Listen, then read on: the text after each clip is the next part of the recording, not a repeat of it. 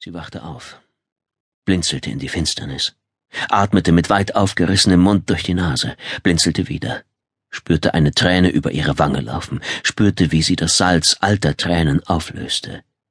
In ihre Kehle rann kein Speichel mehr. Ihre Mundhöhle war trocken und wie erstarrt. Die Wangen wurden von dem inneren Druck fest nach außen gewölbt. Der Fremdkörper in ihrem Mund schien ihren Kopf sprengen zu wollen. Was war das? Was war das bloß? Sie wäre nach dem Aufwachen am liebsten gleich wieder in der dunklen, warmen Tiefe versunken, die sie im Schlaf umgeben hatte. Die Spritze, die er ihr gegeben hatte, wirkte noch immer, aber sie spürte, dass die Schmerzen im Anmarsch waren, spürte das an den langsamen, dumpfen Schlägen ihres Pulses und an der ruckweisen Bewegung des Blutes in ihrem Gehirn. Wo war er?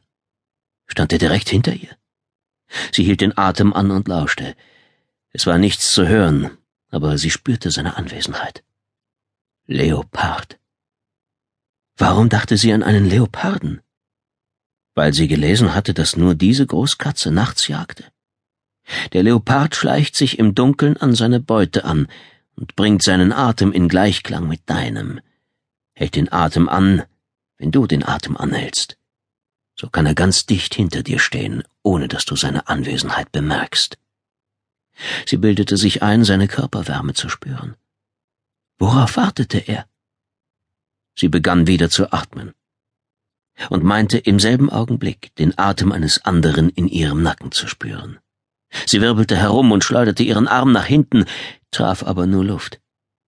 Dann kauerte sie sich zusammen und versuchte sich klein zu machen, sich zu verstecken. Es war sinnlos. Wie lange war sie betäubt gewesen? Die Betäubung versagte einen Augenblick, für den Bruchteil einer Sekunde. Lange genug, um ihr einen Vorgeschmack zu geben. Auf das Versprochene. Das, was kommen würde. Der Fremdkörper, der vor ihr auf dem Tisch lag, hatte die Größe einer Billardkugel, war aus glänzendem Metall mit kleinen, ausgestanzten Löchern, Figuren und Zeichen. Aus einem Loch ragte ein roter Draht mit einer Schlinge hervor.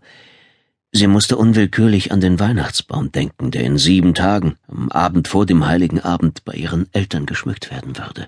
Mit glänzenden Kugeln, Weihnachtsmännern, Körbchen, Kerzen und norwegischen Flaggen.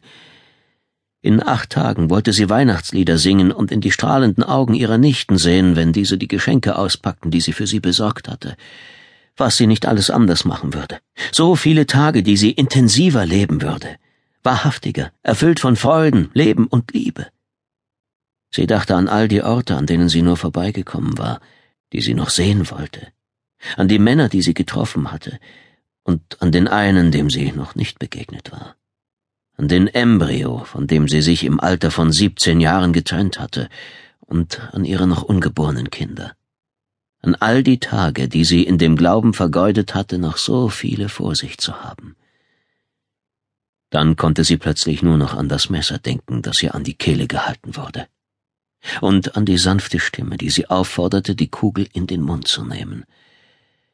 Sie hatte es getan. Natürlich hatte sie es getan. Mit hämmerndem Herzen hatte sie den Mund so weit aufgerissen wie nur möglich und die Kugel hineingeschoben, bis nur noch der Draht heraushing. Das Metall hatte salzig und bitter geschmeckt, wie Tränen. Danach hatte er ihren Kopf nach hinten gezwungen, und die Stahlklinge des Messers brannte auf ihrer Haut, als er sie mit der flachen Seite an ihren Hals drückte. Die Decke des Raumes wurde von einer Lampe erhellt, die in einer Ecke an der Wand lehnte. Grauer, nackter Beton. Außer der Lampe gab es nur einen weißen Campingtisch, zwei Stühle, zwei leere Bierflaschen und zwei Menschen. Ihn sie. Sie hatte den Geruch seiner Lederhandschuhe wahrgenommen, als er mit dem Zeigefinger leicht an der roten Drahtschlinge gezogen hatte, die aus ihrem Mund hing. Und im nächsten Augenblick war es, als explodierte ihr Kopf.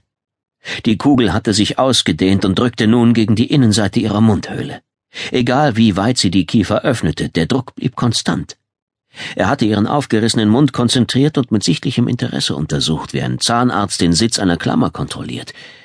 Der Anflug eines Lächelns hatte seine Zufriedenheit signalisiert. Mit ihrer Zunge spürte sie den Noppen nach, die aus der Kugel herausragten und sich gegen ihren Gaumen pressten, gegen das weiche Fleisch unter ihrer Zunge, gegen die Innenseite ihrer Zähne und gegen ihr Zäpfchen. Sie hatte versucht